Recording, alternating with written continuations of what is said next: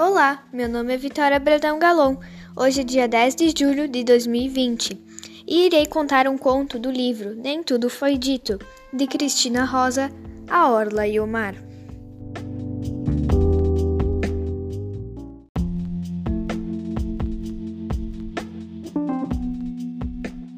Ufa, parece que chegamos ao fim de mais esta batalha.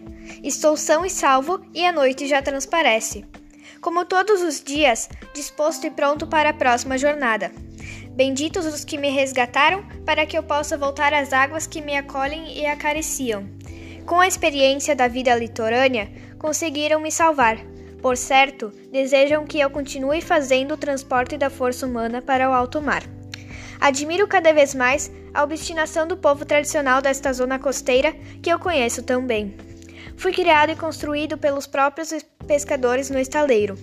Uniram minhas peças usando conhecimento, habilidades e instrumentos marítimos. Ainda ouço o barulho do martelo, o ranger da cera me edificando. Somos quase um corpo homogêneo, desbravando o oceano. Vejo o marino sentado na areia, admirando o horizonte. Ao redor, todos se cumprimentam e reconhecem mais uma vitória. João passa por ele e se reencontram.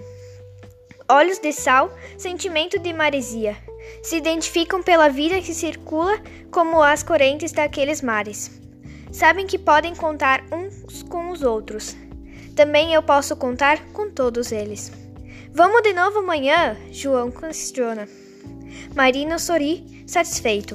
Nem acredito, conseguimos! Afirma sobressalto João, meu proprietário. Ele caminha ao redor do grupo, agradecendo aos amigos do vilarejo.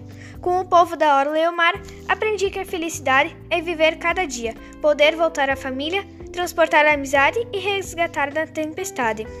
Raios se intensificam, a chuva se arrasta pela praia, todos se cumprimentam, a noite cai sem piedade.